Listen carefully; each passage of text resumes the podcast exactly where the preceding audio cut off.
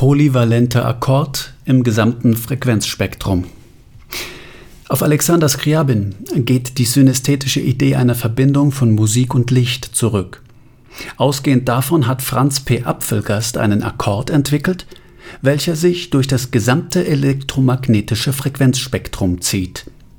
Im Gegensatz zu einer Schallwelle, die Luft als Medium benötigt und durch die Einrichtung eines Vakuums annihiliert werden kann, benötigen elektromagnetische Wellen kein Medium, siehe Äther.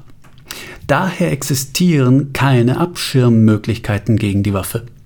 Sie reicht von Wechselströmen im Bass über Rundfunkwellen, Mikrowellen, Tetraherzstrahlung und Infrarot, über das sichtbare Lichtspektrum, über Ultraviolett, Röntgenstrahlung und Gammastrahlung bis hin zur Höhenstrahlung, diskant.